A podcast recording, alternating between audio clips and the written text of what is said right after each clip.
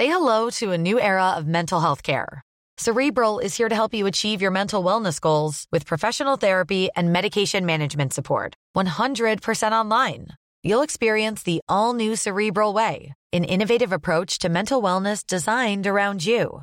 You'll get a personalized treatment plan from a therapist, prescriber, or both in a safe and judgment free space. Your Cerebral therapist or prescriber will outline a customized plan with clear milestones along the way so you can get to feeling your best. With Cerebral, you're not alone in your mental health journey. We're here to empower you to live a fulfilling life. So take that first step towards a brighter future and sign up today at cerebral.com slash podcast and use code ACAST to get 15% off your first month. Offer only valid on monthly plans. Other exclusions may apply. Offer ends July 31st, 2024. See site for details.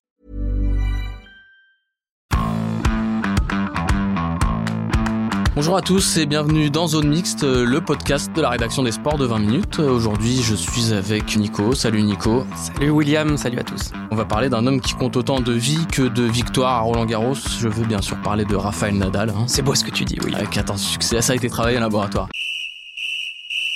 14 succès à Paris, 14 c'est autant que Pete Sampras n'a eu de grand chelem sur l'ensemble de sa carrière. Euh, bon, c'était déjà n'importe quoi à 10, à 11, à 12, à 13, ça allait encore plus à 14. Ouais, clairement. Qu'est-ce qu'on peut dire d'autre Détenteur des deux premiers tournois majeurs de la saison, Rafa euh, compte maintenant 22 victoires en grand chelem. Deux de plus que Djoko et, et Federer. Hein. Surtout que Djokovic, parce que Federer, on a quand même Ouais. un peu du mal euh, à le voir faire autre chose que préparer son jubilé, mais bon, sait-on jamais, hein, ces vieux sont tellement exceptionnels. Donc le break est fait sur Djokovic pour combien de temps? C'est la question, parce que l'Espagnol est aujourd'hui littéralement un colosse au pied d'argile. Celle-là aussi, elle était préparée.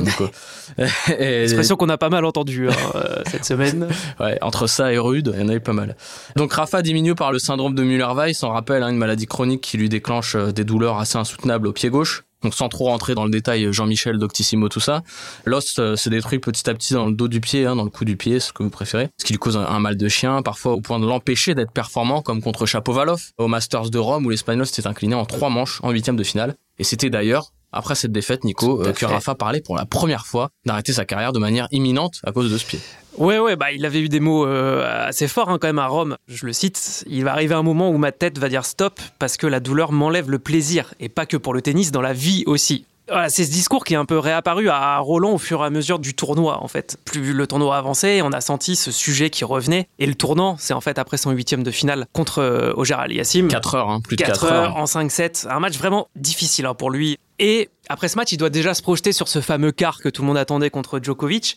Et en fait, c'est à ce moment-là que l'imminence de la retraite en fait, semble la plus forte, puisque Rafa, il parle de l'hypothétique dernier match de sa carrière à Roland. Il sait qu'il joue Djoko, qui peut perdre, Djokovic en forme, lui il vient d'être blessé. euh, Voilà, et le le résultat de ce match est quand même très incertain. Bon, peut-être une part de bluff aussi, parce qu'on était en pleine négo sur l'horaire du match. Rafa, il voulait jouer en après-midi, Djoko plutôt en soirée, il y avait la guéguerre France Télé Amazon pour la session de nuit. Bref, peut-être qu'il a essayé de mettre un peu la pression en disant c'est peut-être mon dernier match, les gars. Bon, en tout cas, ça n'a pas marché, parce que donc ça a eu lieu en night session.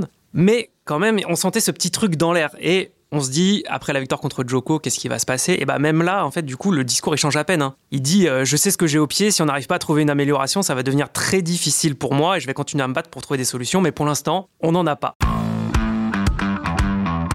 Après la suite du tournoi, c'est heureusement pour lui. En demi, il est embarqué dans un match marathon. Zverev il trouve ce moyen de se foutre le pied encore plus euh, en l'air que Nadal. C'est quand un même bel exploit quand même. hein. assez cocasse enfin, pour ce pauvre Sacha quand même. hein.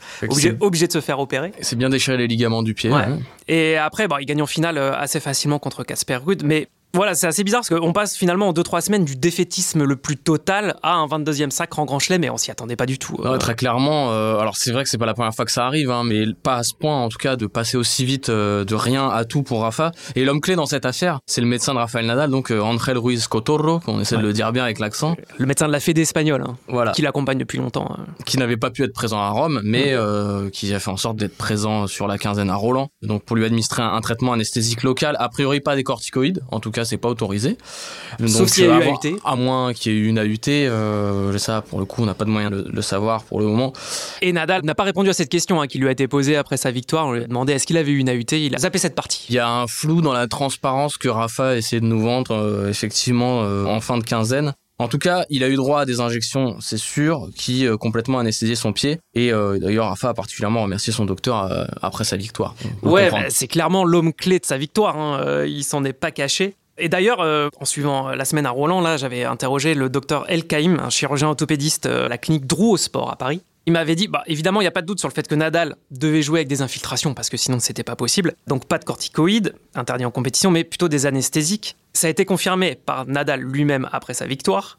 En fait, il se faisait des injections au niveau des nerfs pour couper la douleur parce que sinon c'était impossible de poser le pied par terre. Et des infiltrations, Nadal en fait il en fait depuis 15 ans quoi. de toute façon depuis que cette blessure elle est apparue. D'ailleurs on avait fait un podcast euh, sur les infiltrations il y a quelques semaines, euh, c'était avec Emmerich. Le docteur Elkheim me disait bah c'est vrai qu'il y a des implications, des conséquences évidentes pour l'avenir, hein, parce que les infiltrations, c'est lui qui me dit ça, fragilisent l'os. Et donc c'est jamais bon d'en faire trop, parce que l'os risque de se fragmenter, voire de s'expulser du pied. Donc il y a un moment où il va falloir se faire opérer. Pour Nadal, Là, en attendant, il fait des infiltrations et la contrepartie immédiate de ces infiltrations, c'est que bah, du coup, il jouait sans aucune sensation sur son pied gauche et c'est quand même très très problématique. Enfin, on se demande d'ailleurs comment il faisait, hein, parce que jouer au tennis euh, pendant 5 heures sans rien sentir pour la reprise d'appui, pour les courses vers l'avant, pour aller chercher les balles au filet. Ça paraît complètement irréel. Euh. Voilà. Et donc, ce qu'a dit Nadal après sa victoire, c'est je ne veux pas rejouer comme ça au tennis. Ça, c'est sûr. Il veut pas rejouer avec ce pied euh, endormi. Il veut pas trop se faire opérer non plus. Il aimerait bien éviter ça. Bah, le plus tard possible. Disons qu'il va y passer, mais le plus tard possible. Quoi. Ouais, voilà. Dans l'immédiat, il, veut pas trop. Mais d'ailleurs, avant de parler de la suite euh, pour Nadal, notons quand même que cette histoire d'infiltration a pas été hyper bien reçue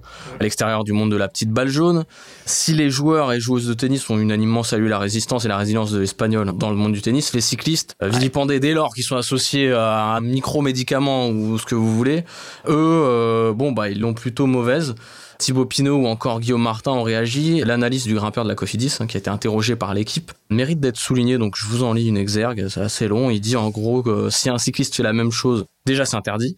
Mais quand bien même ça ne le serait pas, tout le monde lui tomberait dessus en le qualifiant de dopé parce qu'il y a un tel arrière-plan culturel, de tels clichés attachés au vélo, alors que des gens sans Nadal pour être capables d'aller aussi loin dans la douleur. Je crois que Zlatan Ibrahimovic dans le football a également parlé de ses infiltrations à un genou. Ils passent pour des héros parce qu'ils vont loin dans la douleur, mais en fait ils cèdent de substances pour aller loin dans la douleur et encore une fois c'est très limite. Le vainqueur dans le vélo, et en particulier celui du tour, même s'il n'y a aucun élément derrière, il est systématiquement accusé de dopage. Puis bah pour nourrir la polémique, on a vu pas mal, hein, notamment sur Twitter, qui rappelait les déclarations d'un ancien membre de la FLD, l'agence française de lutte contre le dopage, Jean-Pierre Verdi, qui expliquait il y a un an, hein, il y a pas longtemps à l'équipe, que en gros contrôler Nadal c'était un crime de lèse-majesté. Il racontait une fois, il y a été le matin et déjà pas trop tard parce qu'il fallait pas réveiller Nadal trop tôt alors que les cyclistes on les réveille à 5h30 du mat. Et euh, il racontait comment euh, Tony l'avait envoyé chier. En gros, il s'était mis dans une colère monstre. Donc ça, c'était à Bercy, ce contrôle qui s'était mal passé, hein, je crois, Bercy en 2009. Donc Tony infecte avec lui et ce médecin Jean-Pierre Verdi qui expliquait aussi que dans le tennis, bah, les stars de la discipline, elles sont peu contrôlées, comme si on n'avait pas trop le droit de le faire. Quoi. Ouais, d'où le, côté crime de, de lèse-majesté. On dérange pas les, les tout meilleurs. Pour en revenir à nos moutons, donc il faut savoir qu'après soulever sa 14e Coupe des Mousquetaires, Nadal s'est empressé de rentrer en Espagne pour tenter euh, ce qui apparaît comme un peu le traitement donc de la dernière chance ou pas loin en tout cas, à savoir un traitement par radiofréquence pulsée sur les différents nerfs impliqués dans la zone touchée. Il a dit euh, en gros euh, il y a deux nerfs du pied je vais me faire brûler ses nerfs pour faire disparaître la douleur à long terme, mais tout en gardant des sensations sur le pied, en fait. C'est ça son but. Ouais, en gros, il y a des nerfs qui posent problème. Pas mm. tous, mais en tout cas, il y en a vraiment deux en particulier qui semblent poser problème. Une intervention qui, là encore, donc, lui a engourdi les nerfs, décidément, hein, ce qui explique qu'on est donc vu sortir d'une voiture avec des béquilles en milieu de semaine. Selon les médecins cités par Marquet, un deuxième traitement pourrait être réalisé en fonction de l'évolution de la blessure la semaine prochaine. Donc là, pour le moment encore, c'est assez flou. Oui, donc il disait euh, que de l'efficacité de ce traitement, en fait, dépendrait bah, déjà la suite de sa saison, Wimbledon ou pas Wimbledon. Pour l'instant, on a du mal à imaginer comment il pourrait aller jouer sur gazon. Déjà une surface qui lui convient à la base moins, même s'il a évidemment euh, bien amélioré son jeu sur gazon et gagné quelques tournois. Mais le gazon, c'est très dur aussi pour un autre de ses points faibles, qui sont ses genoux. Et euh, ça, demande une plus grande flexion, les rebonds sont beaucoup plus bas. Euh. Voilà, et puis bah pour passer sur gazon, il faut un minimum de temps d'adaptation, voilà, d'entraînement. Donc euh, pour l'instant, on sait pas trop et on attend de savoir ce que donne ce traitement. Il y a John McEnroe qui s'est exprimé et qui a dit qu'il rêvait de le voir quand même à Wimbledon. Et pour citer Big Mac, qu'est-ce qu'il a dit? Il a dit Nadal a parlé de ne pas jouer à Wimbledon, mais pourquoi est-ce qu'il jouerait pas Wimbledon? Il a gagné l'Open d'Australie, il a gagné Roland Garros. Il y a quand même cette question du grand chelem calendaire qui le fait un peu rêver. Donc McEnroe dit nous verrons ce qu'il décide de faire, mais on a hâte de savoir. Le grand chelem calendaire, c'est quand même pas rien. Imaginons quand même Rafa faire le grand chelem calendaire à 36 ans avec son pied en mousse. Ce serait. Euh... Ça serait complètement lunaire. Euh, au début de l'année, on se disait qu'il ferait pas plus de 20 grands chelems. Donc là, bah, la question maintenant, c'est si ça marche ce traitement, ça lui permet de jouer encore un peu au tennis. Si ça marche pas, il a dit lui, la question de la suite de ma carrière se pose et peut-être qu'on le reverra plus La grande question à la fin de Roland, c'était est-ce qu'on le reverra à Roland l'année prochaine, même si ça se passe mal, son traitement et tout. Il y en Ouais, a qui espèrent des adieux en bonne et due forme quand même, parce que c'est un tournoi. Il fera son possible en tout cas. Qui a Il a dit je ferai mon possible. Reste à savoir quel est ce possible. Exactement. Et en attendant de voir ce que Rafa va bien pouvoir faire de ce foutu pied, euh, zone mixte c'est terminé. Merci à tous euh, d'avoir été avec nous. Merci Nico. Et bah, avec plaisir. Et on se dit à la semaine prochaine. Ciao tout le monde. Salut tout le monde. Ciao. On ne va pas se quitter comme ça. Vous avez aimé cet épisode? Sportif, généraliste, sexo ou scientifique, varié mais toujours bien informé. Découvrez les autres podcasts de la rédaction 20 minutes sur votre application d'écoute préférée ou directement sur podcast au pluriel.20minutes.fr. Et merci de nous avoir écoutés.